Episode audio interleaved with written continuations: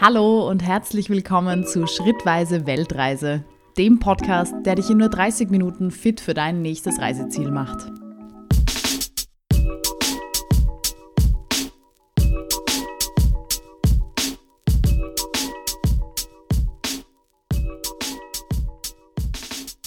Hallo und herzlich willkommen zu einer neuen Folge Schrittweise Weltreise. Heute geht es um Peru und es wird wie immer darum gehen, wie kommst du hin, was solltest du dir anschauen, wie kommst du am besten im Land herum. Da werde ich auch heute einen Fokus drauf legen, weil das ist nicht so easy, wie es vielleicht in Nordamerika oder in Europa der Fall ist, im Sinne von, da miete ich mir einfach mal ein Auto. In Peru muss man dann schon ein bisschen ähm, mehr mitdenken, sage ich mal, oder vorplanen ähm, und natürlich auch wichtig, wichtig, Peru ist riesengroß. Wenn du nicht besonders viel Zeit hast, werde ich dir auch so ein paar Tipps geben, ähm, wie du das Land so grob mal einteilen kannst, in welche Regionen, ähm, wo es was gibt, wann sich wie, wo was auszahlt sozusagen und äh, wie lange du zum Beispiel für Destinationen wie Cusco oder Lima im Idealfall einplanen solltest.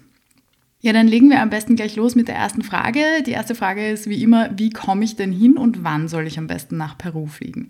Fangen wir vielleicht mal mit der Jahreszeit an. Ich war ähm, im, zum Jahreswechsel 2018-2019 für knapp drei Wochen in Peru. Das heißt, ich war im sogenannten peruanischen, es ist nicht der Sommer, sondern es ist dort einfach dann die Regenzeit, ähm, pendant zu unserem Sommer. Es ist ja genau umgekehrt. Äh, Peru liegt ja südlich des Äquators, das heißt, die Jahreszeiten sind genau umgekehrt. Das Ding ist aber, wenn bei uns Winter ist, ist bei denen nicht so richtig Sommer. Man nennt es nicht so, sondern es ist eben die Regenzeit. Das war auch sehr, sehr angenehm, weil wir so gut wie nie mit Temperaturen über 35 Grad zu tun hatten, was ich persönlich sehr genossen habe. Gerade wenn du dir viel anschauen möchtest in dem Land, ähm, ist es ganz angenehm, wenn es einfach 25 Grad Temperatur hat. Ähm, besonders viel geregnet hat es auch nicht. Also es hat ja im Anden-Hochland sozusagen ähm, da hat es dann, ich glaube, äh, von fünf Tagen, die wir dort waren, hat es irgendwie zwei Tage geregnet ja, damit muss man rechnen, aber das war jetzt auch nicht der Weltuntergang, sage ich mal. Es gibt dann natürlich die Möglichkeit, auch noch in der peruanischen Trockenzeit ähm, zu fliegen. Das heißt, das wäre bei uns sozusagen der Sommer, das ist bei denen dann die Trockenzeit. Ähm, da kann ich jetzt nicht besonders viel dazu sagen. Da wird es halt sehr heiß. Ne? Also muss man wollen. Peru liegt sehr, sehr nah am Äquator, das heißt hot, hot, hot ja, ähm, ihr müsst entscheiden, was für ein Typ Mensch ihr seid sozusagen. Ich war sehr zufrieden, ähm, im europäischen Winter, das heißt in der peruanischen Regenzeit dorthin zu reisen. Jetzt wisst ihr ungefähr, äh, wie sich das so mit dem Wetter verhält. Sprechen wir darüber, wie ihr denn überhaupt in dieses Land kommt. Ähm, hängt natürlich ganz stark davon ab, wo ihr her seid. Ich bin aus Wien, wie ihr wisst. Das heißt, ich bin von Wien nach Lima geflogen, aber natürlich nicht direkt, denn ähm, ja, von Wien gibt es keinen direkten Flug, wie bei so vielen Destinationen, wie ich feststellen muss. Das heißt, ähm, ich hatte die Wahl, ob ich jetzt, also es gibt dann von Wien, gibt es so die Möglichkeit, ähm, über Spanien zu fliegen. Da gibt es ganz viele Angebote mit der Iberia, wo man dann irgendwie über Madrid fliegt und dann entweder von Madrid, glaube ich, mit der Iberia weiter nach Lima oder dann sogar mit der Latam dann weiter nach Lima. Und dann gibt es noch die andere Route, die führt über Nordamerika. Die haben wir gewählt. Da sind wir zuerst nach Toronto geflogen, Wien, Toronto direkt mit der Austrian, hatten dort drei Stunden Aufenthalt und sind dann mit der Air Canada von Toronto nach Lima geflogen. So sieben bis zehn Stunden. Ich weiß nicht mehr ganz genau, wie lange es dauert, aber so in dem Dreh. Ähm, das war auch ganz angenehm in Toronto, da irgendwie am Flughafen ein bisschen eine Pause zu haben, weil es ist schon eine weite Strecke, muss man schon dazu sagen. Kostenpunkt, je nachdem, wann ihr bucht, für uns, wir haben knapp einen Tausender gezahlt.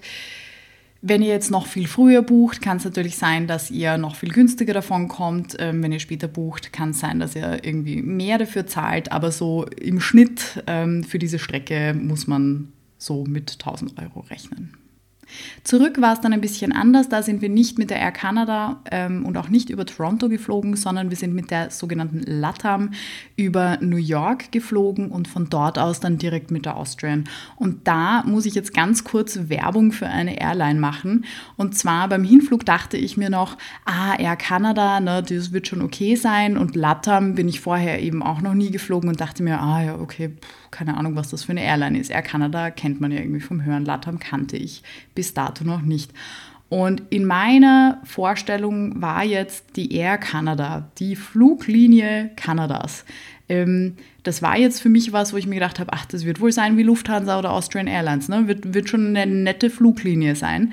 Turns out, Air Canada, wenn ein Flug mit Air Canada angeboten wird, ähm, macht das nur, wenn ihr gute Nerven habt. Also ähm, ich sage nur so viel dazu, knapp 10 Stunden Flug, komplett ohne Onboard-Entertainment, ähm, was heutzutage, finde ich, auf Langstreckenflügen irgendwie notwendig ist. Ähm, es gab dann die Möglichkeit, sich irgendeine App runterzuladen und dann am Handy irgendwas zu schauen. Aber ich möchte nicht zehn Stunden auf mein Handy starren. Also es gab keine Möglichkeit, irgendwie einen Film zu schauen. Gut, das einmal dahingestellt. Ähm, auch das Flugzeug sah nicht mehr allzu fresh aus. Und das Essen, und ich bin wirklich nicht picky, was das Flugzeugessen angeht. Mir ist es normalerweise egal, aber das war wirklich widerlich. Ich habe mir die Pasta bestellt und das hat gerochen wie, ich sag's wie es ist, Kotze.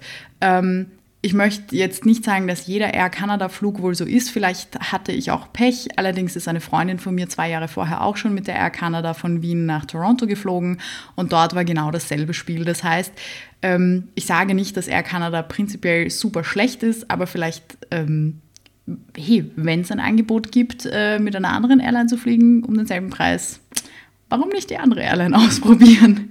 Zum Beispiel nämlich die LATAM.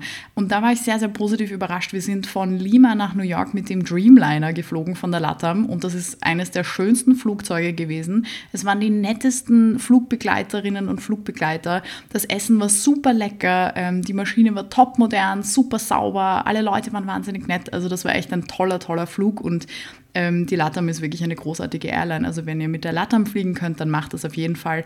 Da werdet ihr nicht enttäuscht sein. Und wir haben ganz normale Economy-Plätze gehabt und ähm, es war super. Also Hut ab, muss ich dazu sagen. Gut, so, genug damit. Äh, ihr wisst jetzt grob, wie ihr hinkommt ähm, und was ihr preislich so zu erwarten habt. Jetzt ist aber die Frage, ja, wohin sollt ihr denn? Ähm, prinzipiell von der Anreise werdet ihr nicht wahnsinnig viel Wahl haben, weil international wird eigentlich hauptsächlich Lima angeflogen. Ähm, es gibt dann natürlich auch die Möglichkeit, nach Cusco weiterzufliegen oder ähnliches. Das würde ich euch jetzt aber erstmal nicht empfehlen. Äh, den Grund dafür nenne ich euch später. Prinzipiell sage ich also, ihr werdet Lima anfliegen und Lima ist auch absolut sehenswert. Deswegen ja, Lima passt mal als erste Destination in Peru. Ähm, wir hatten damals knapp drei Wochen und Peru ist wie gesagt sehr groß. Wir haben also trotz dieser drei Wochen noch lange nicht alles gesehen.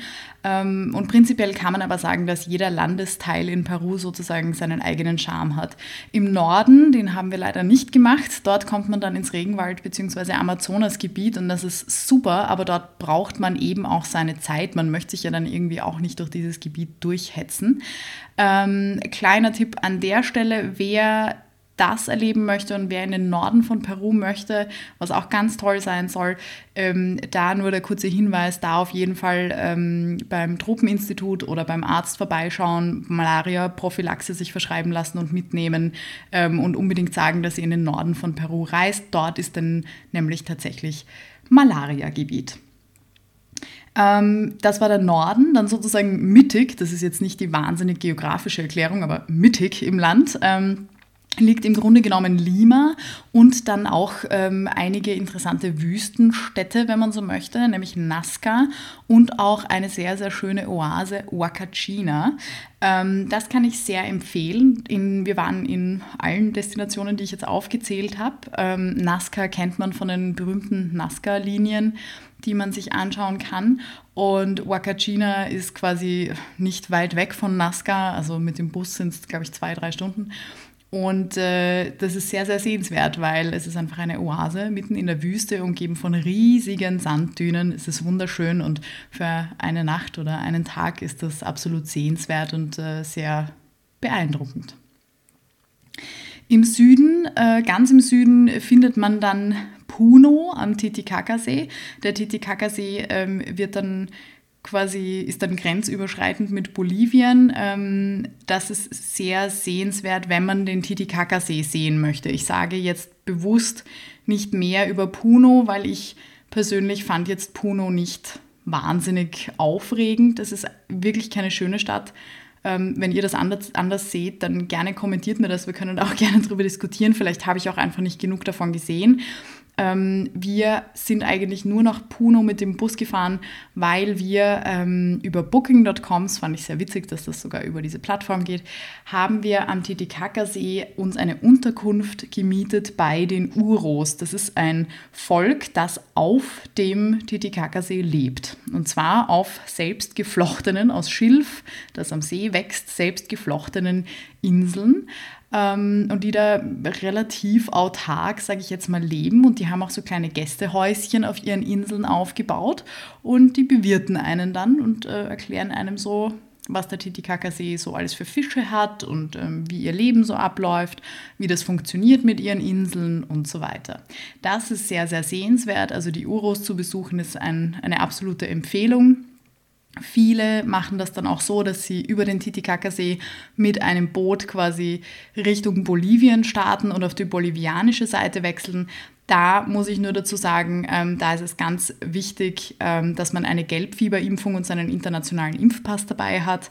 Das braucht man sowieso für Peru, aber gerade da bitte nicht vergessen. Und ja, kann man machen. Wir haben es dann nicht gemacht, weil uns einfach sonst die Zeit ausgegangen wäre. Wir waren auch nur eine Nacht und ähm, einen Tag am Titicacasee, aber es war sehr, sehr sehenswert. Wie gesagt, äh, Puno hat uns eher negativ beeindruckt, würde ich sagen. Ähm, also ist jetzt von mir keine große Empfehlung. Aber der Titicacasee an sich absolut. Hier auch noch ein kleiner Tipp. Wenn ihr nach Lima fliegt und euch entscheidet, wir wollen gar nichts in der Mitte sehen, wir wollen gleich dann zum Titicacasee, tut das nicht. Der Grund ist nämlich, dass der Titicacasee ein Gebirgssee ist und sehr, sehr weit oben liegt. Und ähm, wenn ihr nicht dasselbe Problem haben wollt wie ich, äh, dann rate ich euch an, langsam, langsam, langsam die Höhe zu steigern auf eurem Trip.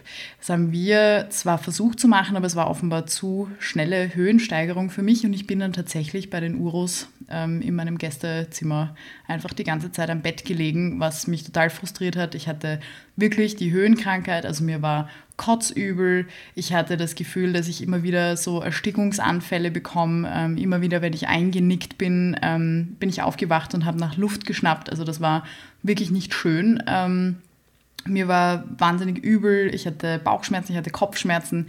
Also das ganze Programm. Ähm, die Urus waren super lieb und total bemüht und ich habe die ganze Tee bekommen von ihnen und so und eben Coca-Blätter ähm, und Coca-Tee. Ähm, das war super nett, aber ja, man braucht eben ein bisschen Zeit, um sich zu erholen. Und gerade wenn man dann vielleicht nur einen Tag am Titicacasee hat, ist das schade, wenn man genau dort dann die Höhenkrankheit hat. Ähm, insofern langsam, wirklich bewusst und ganz langsam die ähm, Höhe steigern. Was dann auch noch in der Gegend jetzt mal grob ist, ist Arequipa, die weiße Stadt. Ähm, auch Arequipa ist auf sehr ordentlichen Höhenmetern gelegen. Ähm, und das Besondere an Arequipa ist, dass es eine Stadt quasi ähm, inmitten vom Nirgendwo ist und äh, direkt in der Umgebung von Arequipa gibt es den Colca Canyon oder Colcha Canyon ähm, wo man ganz großartig wandern kann. Arequipa ist auch von mehreren Vulkanen umgeben, ähm, auf die man raus, raufsteigen kann. Das alles ist super empfehlenswert. Wir haben Leute kennengelernt, die uns da echt coole Geschichten erzählt haben und tolle Fotos gezeigt haben. Aber ja, uns hat halt leider die Zeit nicht gereicht. Wir hatten nämlich nur zwei Tage in Arequipa. Ähm, ich war am Anfang noch etwas beeinträchtigt von meiner Höhenkrankheit. Ähm, das war nicht so prickelnd und insofern ähm, ja, ähm, blieb uns dann nur noch Tag zwei, um uns die Stadt anzuschauen und da irgendwie zu Fuß unsicher zu machen. Ähm, in Arequipa kann ich absolut empfehlen, eine Free Walking Tour zu machen, die am Plaza de Armas, ähm, also am Hauptplatz, ähm, jeden Tag startet. Wir haben die gemacht und waren super begeistert, weil unser Guide war echt toll. Der hat uns alles erzählt. Wir sind die ganze Stadt gefühlt 40.000 Mal abgehatscht und er hat uns alles ganz genau erklärt, hat uns Essensempfehlungen gegeben, hat uns von der Geschichte von Arequipa, vom Colca Canyon, von den Vulkanen und so weiter erzählt. Ähm, also das ist sehr, sehr empfehlenswert und Arequipa ist auch eine sehr, sehr schöne Stadt. Sehr, ja, im Kolonialstil ja, und wenn man dann in diesen Höhen schon war, dann kann man sich auch durchaus, und zwar sehr getrost, nach Cusco trauen, weil Cusco liegt dann schon wieder ein bisschen weiter unten. Warum solltet ihr nach Cusco? Naja, wenn ihr quasi richtige Inka-Kultur ähm, mitbekommen wollt, dann ist Cusco super wichtig. Und wer in Peru war und nicht in Cusco war, der hat irgendwie die Hälfte von Peru nicht gesehen. So ist irgendwie mein Gefühl. Cusco hat mir mit am besten gefallen in Peru, ähm, weil die Stadt einfach extrem viel zu bieten hat. Sie ist natürlich relativ touristisch, weil jeder geht nach Cusco, weil Cusco ein super Ausgangspunkt quasi ist, wenn man zum Machu Picchu möchte oder andere ähm, coole Dinge machen möchte. Aber ähm, die Stadt hat einfach super viel zu bieten. Sie hat super Restaurants, super Essen, ähm, eine super schöne Innenstadt, wahnsinnig viel rundherum. Wie gesagt, ist ein super Ausgangspunkt für Ausflüge, für lauter Tagesausflüge, aber auch in der Stadt selber gibt es sehr viel zu sehen und hat wahnsinnig viel Geschichte. Cusco auch wieder, ähm, kurzer Tipp, versucht nicht direkt nach Cusco ähm, einzufliegen, also nicht sagen, okay, passt, wir fliegen nach Lima und steigen gleich in den Flieger nach Cusco, weil auch bei Cusco habt ihr das Problem mit der Höhenkrankheit. Das heißt, es wird wirklich empfohlen, ähm, langsam sich an die Höhe zu gewöhnen. Das heißt, lieber mal vorher in eine andere Stadt, die noch nicht so weit oben ist wie Cusco, aber schon mal deutlich über Meeresspiegel liegt, was ja Lima nicht bietet, weil Lima ist ja direkt am Meer. Cusco, was kann man denn in Cusco und um Cusco machen? Prinzipiell super viel. Ähm, es ist für alle was dabei. Das, was wir gemacht haben, ganz klar, ist Machu Picchu. Machu Picchu, da kann man Tagesausflüge von Cusco aus buchen. Da fährt man dann um vier in der Früh weg. Ähm, dann wird man in den Zug verfrachtet, fährt dann mit dem Zug zum ähm, Dorf Aguas Calientes, das ist am Fuße von Machu Picchu. Dort steigt man dann in einen Bus und der karrt einen dann diesen Berg, diese Serpentinen hinauf und dann ist man da. Dann geht man rein in dieses große Gelände von Machu Picchu und äh, ja, ist ziemlich beeindruckt. Und ja, es sind viele Menschen dort und das wird wohl immer so sein. Das ist natürlich sehr schade und ich, ich hoffe, ähm, dass dieses Denkmal und dieses antike Denkmal in Wirklichkeit ähm, noch lange erhalten bleibt, auch trotz der Touristenmassen.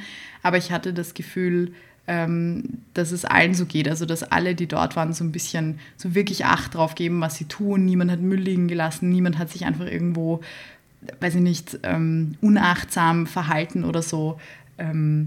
Es waren irgendwie alle sehr ehrfürchtig, obwohl so viele Touristen dort waren. Und es ist trotzdem wunderschön. Also ich kann es absolut empfehlen. Ähm, ja, Machu Picchu ist klar, das ist so ein Bucketlist-Ding. Was ich auch absolut empfehlen kann, ist ein Hike auf die Rainbow Mountains.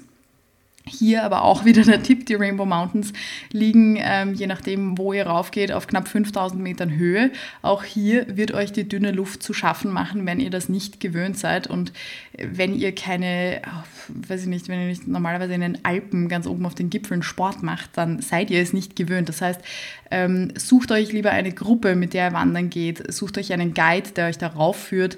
Ähm, ansonsten ist es schwierig. Wir sind bis zu einem gewissen Punkt mit dem Auto gefahren. Ähm, haben uns super viel von unserem Guide Carlos erzählen lassen und sind dann gemeinsam mit ihm und noch zwei Leuten in der Gruppe ähm, das letzte Stück der Rainbow Mountains bis auf den Gipfel raufgegangen und äh, waren zum Schluss auf 5000 Metern und uns ist wirklich fast die Puste weggeblieben. Also man geht dann echt so ein bisschen im ähm, Steckentempo. Aber so ist das halt, das macht ja nichts. Und äh, ja, die Rainbow Mountains, wer sie nicht kennt, der kann dann auch gerne auf Instagram vorbeischauen. Das wird sicher gleich das erste Foto sein, das ich von Peru poste, weil mich diese Berge wahnsinnig berührt haben und sie wirklich wunderschön sind. Und das ist faszinierend und auf der anderen Seite auch irgendwie traurig, denn die Rainbow Mountains, die kennt man erst mit ihren vielen Farben seit ein paar Jahren oder Jahrzehnten. Denn bis vor kurzem sind die ganzjährig noch unter Schnee und Eis gelegen. Also auch irgendwie ein Zeichen für Klimaerwärmung und Klimawechsel und ähm, ja, ähm, schön, aber irgendwie traurig. Also ja, wenn euch das interessiert, absolute Empfehlung. Ähm, wir haben dann auch in Cusco haben wir noch was gesehen, ähm, das nennt sich, und ich spreche es jetzt so aus, wie sie es uns immer gesagt haben, dass wir es aussprechen sollen, obwohl ich es doof finde, ähm, Sexy Human. Ähm, in Wirklichkeit spricht man es aus wie Saksai Huaman. Ähm, das ist auch eine Inka-Stätte sozusagen, aber direkt an den am Rande von Cusco. Also man kann aus dem Stadtzentrum dort zu Fuß raufmarschieren und sich das anschauen. Und ähm, diese riesigen Steine, von denen ja viele munkeln, dass sie von Aliens ähm, dorthin platziert wurden, das kann man sich dort anschauen. Ähm, vom Preis her ist das alles, was ich jetzt aufgezählt habe, es kostet was, aber es ist für das, was einem geboten wird, alles überhaupt nicht viel. Was ihr auch machen könnt, um ein bisschen Geld zu sparen und gleichzeitig super viel zu sehen, ist eben sich nicht nur ein Ticket zu kaufen, weil es wird sich läppern. Ihr müsst ja dort auch irgendwie hinkommen, ihr braucht Transport, ihr braucht ein Taxi, ihr braucht ein Zugticket, ihr braucht ein Busticket. Ähm, Im Idealfall äh, geht ihr zu einem Tourenanbieter. Und obwohl es in Cusco super viele Tourenanbieter gibt, ähm, ist natürlich immer schwierig zu sagen, zu welchem sollt ihr gehen, weil wer ist, wer ist gut, wer macht gute Touren, wer hm, hat die besten Preise oder das beste Preis-Leistungs-Verhältnis. Und ich kann euch da echt nur ans Herz legen, dass ihr auf die Seite von Explore geht, also äh, wie Explore, aber ähm, mit Doppel-O und ohne E am Schluss. Ähm, die waren wirklich super, die haben tolle Führer, die haben ein wirklich gutes Preis-Leistungs-Verhältnis. Am Anfang habe ich mir zuerst gedacht, wow, mh, hm, ist ein bisschen pricey. Ähm, wenn du dir aber anschaust, wie das ist, wenn, wenn du Machu Picchu zum Beispiel auf eigene Faust machst und selbst organisierst, ähm, da ist es einfach noch teurer und du hast keinen Guide dabei, der dir erzählt, wofür dieser Stein steht, was super spannend ist und was ich absolut empfehlen kann. Das heißt, schaut mal auf der Seite von Explore Peru vorbei.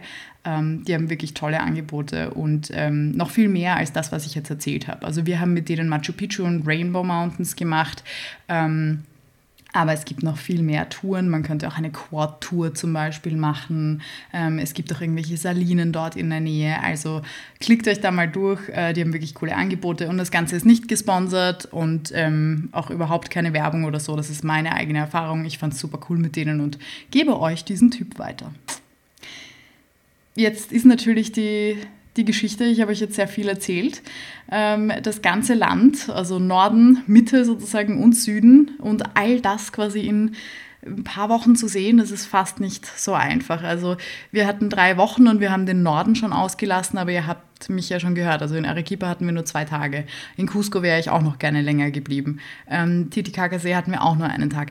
Also ähm, Nehmt euch Zeit für Peru, wenn ihr wirklich alles sehen wollt. Nehmt euch gut und gerne vier bis sechs Wochen Zeit. Dann könnt ihr auch den Norden machen oder ähm, lasst den Norden weg und dann macht ihr halt die Teile, die wir gemacht haben, aber macht sie halt länger und gemütlicher und angenehmer und unternehmt noch mehr dort. Ähm, das hängt einfach ein bisschen von eurem, ja, von eurem Urlaub ab, den ihr bekommt und auch von euren Interessen. Ähm, aber ja, für mich waren eben die knapp drei Wochen wirklich zu wenig und äh, eine Woche mehr hätte durchaus gut getan. Viele überlegen sich, und so ging es uns auch in Peru, wie komme ich denn durchs Land? Ähm, Wenn es euch ähnlich geht wie mir, ich war vorher noch nie in Zentral- oder Südamerika vor meiner Peru-Reise. Meine Reisen haben sich größtenteils beschränkt auf äh, sämtliche Länder in Europa, auf Afrika und auf äh, Nordamerika, also USA und Kanada. Und da ist es relativ, jetzt bis auf Afrika vielleicht, aber da ist es eigentlich immer so, dass man sich überall ein Auto mieten kann, ist überhaupt kein Problem.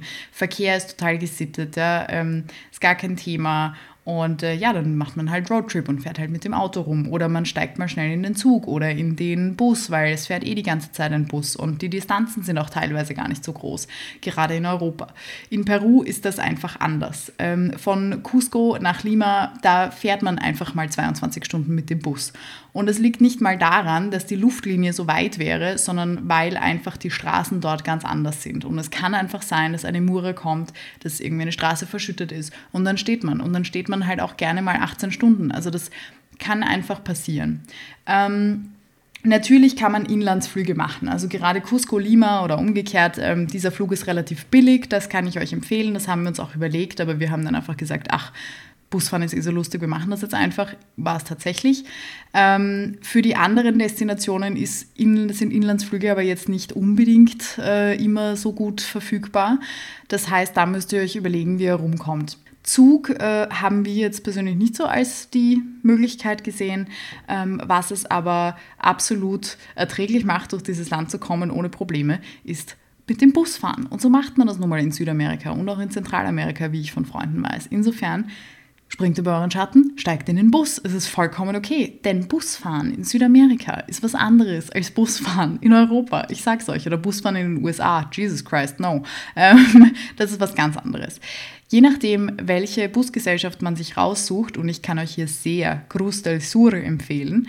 Ähm, wir sind auch nur mit Cruz del Sur gefahren, weil das die besten Bewertungen hatte. Wir sind in den ersten Bus von denen eingestiegen, haben uns super wohl gefühlt. Der Komfort ist ein Wahnsinn und die Tickets waren trotzdem saubillig, also absolute Empfehlung an der Stelle.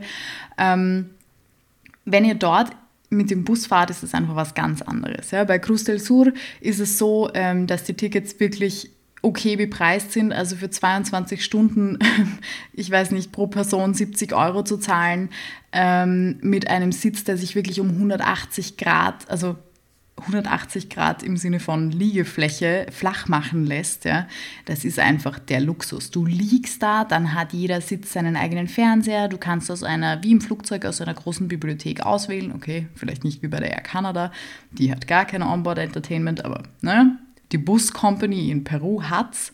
Also wirklich, sollte mal Air Canada einen Brief schreiben, weiß ich nicht. Egal. Jedenfalls, Bus, äh, ganz großartig. Und ähm, ja, das Essen, also du bekommst auch an Bord Essen, je nachdem, wie lange du unterwegs bist, einmal einen kleinen Snack oder dann halt auch wirklich größere Mahlzeiten. Das Essen ist okay. Ich, ich will jetzt nicht sagen, dass es großartig ist, aber wenn man Hunger hat, kann man das essen, ist überhaupt kein Thema. Was ich empfehlen würde für die Busreisen, ist aber auf jeden Fall genug Wasser mitzunehmen, gerade wenn ihr länger als irgendwie zwei, drei Stunden unterwegs seid.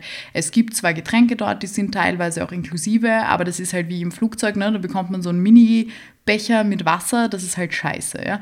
Ähm, entsprechend nehmt euch einen Kanister Wasser mit oder so, füllt euch das irgendwie in, die, in eure Trinkflaschen ab oder nehmt einfach mehrere Trinkflaschen mit, das ist absolut zu empfehlen. Ähm, ja, es ist super komfortabel mit Cruz del Sur. Nehmt euch am besten ähm, VIP-Plätze, die sind minimal teurer, aber die lassen sich dann eben wirklich 180 Grad nach hinten legen und ähm, versucht euch auch vorher, das haben wir gemacht, speziell für die ganz langen Fahrten von Cusco nach Lima zum Beispiel, wo wir 22 Stunden gefahren sind, haben wir online auf der Seite von Cruz del Sur unser Ticket gebucht und da kannst du dir gleich Sitze vorreservieren. Und wir haben uns der, die besten Plätze sind meiner Meinung nach im oberen Stock, in der aller, allerersten Reihe ganz vorne beim Fenster sozusagen. das sind die besten Plätze, weil da hast du richtig viel Beinfreiheit, du hast freie Sicht, du kannst dich zurücklegen, es ist super angenehm, ähm, absolute Empfehlung mit Cruz del Sur. Die fahren auch wirklich jedes Kaff gefühlt in Peru an, also mit denen kannst du wirklich Peru erkunden. Absolute Empfehlung wenn es jetzt darum geht, welche Route sollst du jetzt eigentlich wählen? ich habe jetzt so viel erzählt. Da muss ich sagen, es liegt wirklich ein bisschen an deinen Interessen. Ja? Möchtest du Abenteuer im Urwald, im Regenwald, möchtest du Amazonasgebiet und ganz viel Dschungel, dann geh in den Norden. Ja? Ähm, und dann verbring aber auch gut Zeit dort und dann überleg dir, was du sonst noch machen möchtest. Wenn du nach Peru reist, dann wirst du wahrscheinlich Machu Picchu sehen wollen. Das heißt, gehe auf jeden Fall nach Cusco, weil nach Aguas Calientes, ähm, also das nächstgelegene Dorf zu Machu Picchu, dort ist nichts und du möchtest dort nicht wohnen. Ganz abgesehen davon, dass es wahnsinnig überteuert ist. Also geh nach Cusco ähm, und mach dort einen Tagesausflug. Ja. Ähm, ansonsten, ja, Machu Picchu ist wahrscheinlich so ein Bucketlist-Ding. Ansonsten bist du relativ frei. Ganz stark empfehlen kann ich natürlich auch die Nazca Lines. Ähm, die liegen mitten in der Wüste die Stadt Nazca selbst hat jetzt nicht besonders viel zu bieten, ist eine Wüstenstadt, ähm, aber man kann dort dann auf den ähm, Flugplatz von Nazca gehen. Also es ist kein internationaler Flughafen, sondern einfach ein Sportflugplatz sozusagen, wo dann so Mini-Flieger starten, so Cessnas, ähm, wo man dann irgendwie zu acht drin sitzt und dann eben eine halbe Stunde über die Nazca Lines drüber fliegt und der Typ vorne erzählt auch noch was, wofür die einzelnen Linien stehen, wer diese Linien entdeckt hat und so weiter. Das war übrigens Maria Reiche. Wer sich dafür interessiert, kann das sehr gerne auf Wikipedia nachlesen. Ähm, das ist schon sehr beeindruckend, weil diese Formationen und diese Linien einfach wirklich wahnsinnig groß und imposant sind. Und ähm, ja, man fragt sich dann schon, waren das wirklich Menschen oder doch Aliens? Hm. Naja, ähm, ansonsten, wenn man dann schon in Nazca ist, kann man sich dort auch noch den Chauchia Cemeterio anschauen. Das ist ein sehr, sehr abstruser Friedhof in der Wüste, wo ähm, irgendwelche Urvölker ihre ähm, Leute sozusagen äh, begraben haben und äh, irgendwelche Archäologen sind dann draufgekommen beim Ausheben, oh, ähm, da sind ja perfekt mumifizierte ähm, Menschen noch. Und ja, das kann man sich anschauen gehen. Es ist mitten in der Wüste, es brennt heiß, aber es ist sehr spannend. Das sind, glaube ich, zwölf Gräber. Und ja, am besten bei der Rezeption vom Hostel oder vom Hotel fragen. Die organisieren einem einen Fahrer dorthin und der erzählt einem dann auch ein bisschen was darüber. Die meisten wissen dort Bescheid, weil das sind so die Sites, die es halt in Nazca gibt und die Leute erzählen dir dann was drüber und dann fährst du wieder in die Stadt. Also von der Route her kann ich äh, jetzt also nicht besonders viel empfehlen. Ich kann nur sagen, die Route, die wir gemacht haben, war super. Also wir haben in Lima gestartet, haben uns den ersten Bus genommen, sind dann nach Huacachina in diese Oase. Das war sehr, sehr cool. Äh, nach Huacachina sind wir weiter mit dem Bus äh, nach Nazca. Nach Nazca sind wir nach Arequipa. Nach Arequipa nach Puno, also an den Titicacasee zu den Uros. Und dann von Puno sind wir nach Cusco und dann von Cusco wieder zurück nach Lima. Und diese Runde kann ich sehr empfehlen, weil ich das Gefühl hatte, ich habe super viel gesehen.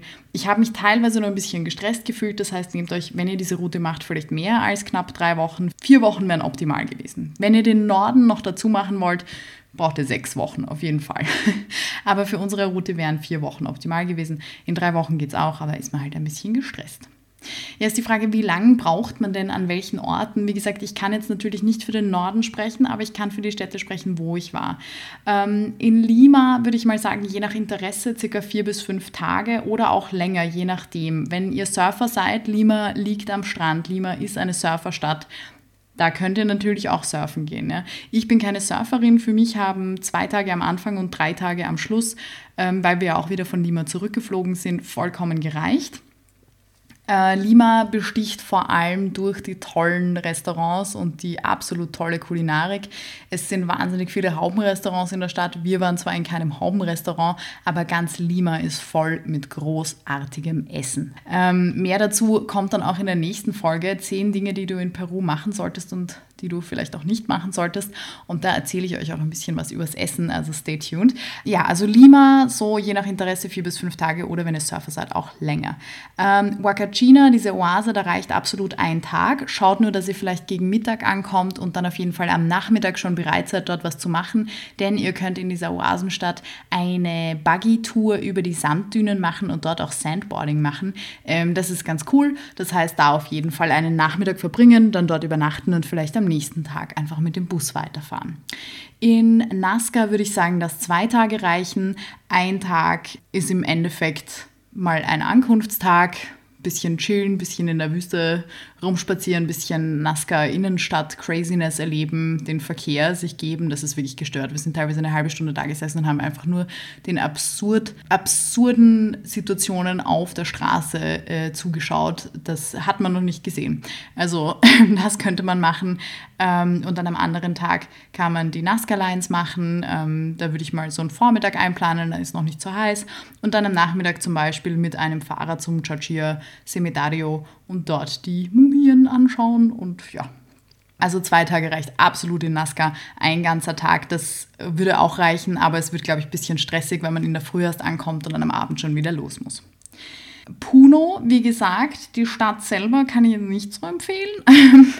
die Uros besuchen auf dem Titicacasee auf ihren Inseln. Das kann ich empfehlen und da ist ein ganzer Tag absolut empfehlenswert. Also wenn man sehr früh in der Früh ankommt, dort den ganzen Tag verbringt, übernachtet und am nächsten Tag in der Früh wieder fährt, das kann ich sehr empfehlen.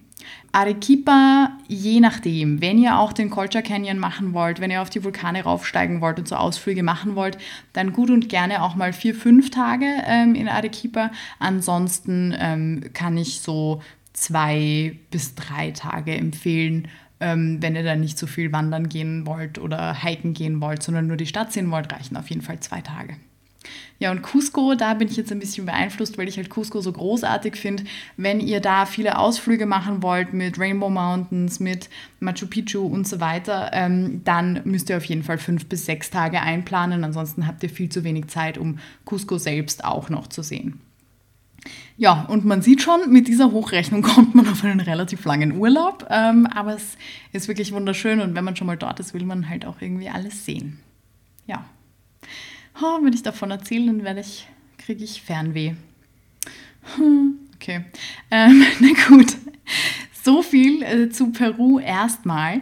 Das war Teil 1 der zweiteiligen Serie. Nächstes Mal werde ich dann noch so ähm, hier und da so die, die ein oder anderen Do's und Don'ts und Tipps und absolute Nicht-Empfehlungen quasi euch geben. Also zehn Dinge, über die werde ich sprechen. Da wird es zum Teil ums Essen gehen, um Dinge, die du dir anschauen solltest, um Dinge, die du dir absolut sparen kannst um Dinge, die du vor deiner Reise vielleicht bedenken solltest und so weiter. Also da habe ich dir so zehn Dinge aufgeschrieben, die ich irgendwie nicht sinnvoll kategorisieren kon konnte für diese Folge.